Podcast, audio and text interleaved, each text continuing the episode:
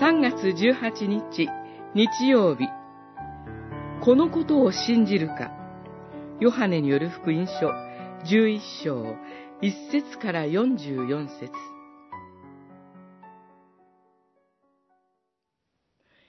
イエスは言われた。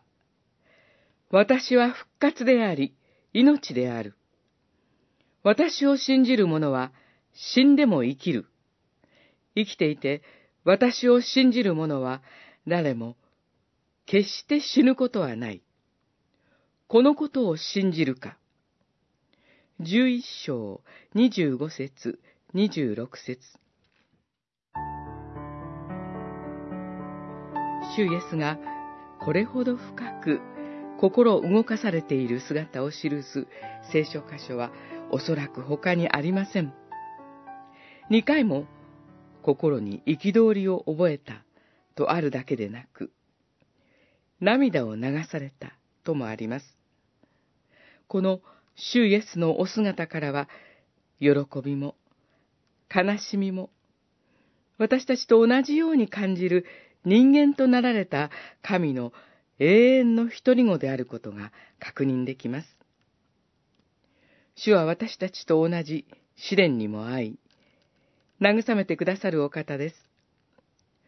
ここでは、愛する友、ラザロの死に直面して、決して納得ができないお姿が記されています。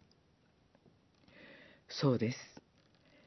創造主なるお方は、人が神に背いたがゆえに、死ぬ身となってしまったことを良しとなさいません。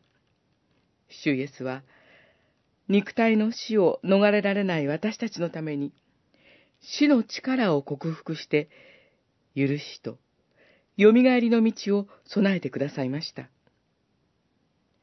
罪をあがなうために、身代わりとして、己を差し出してくださいました。これが不可欠で、唯一の救いの道です。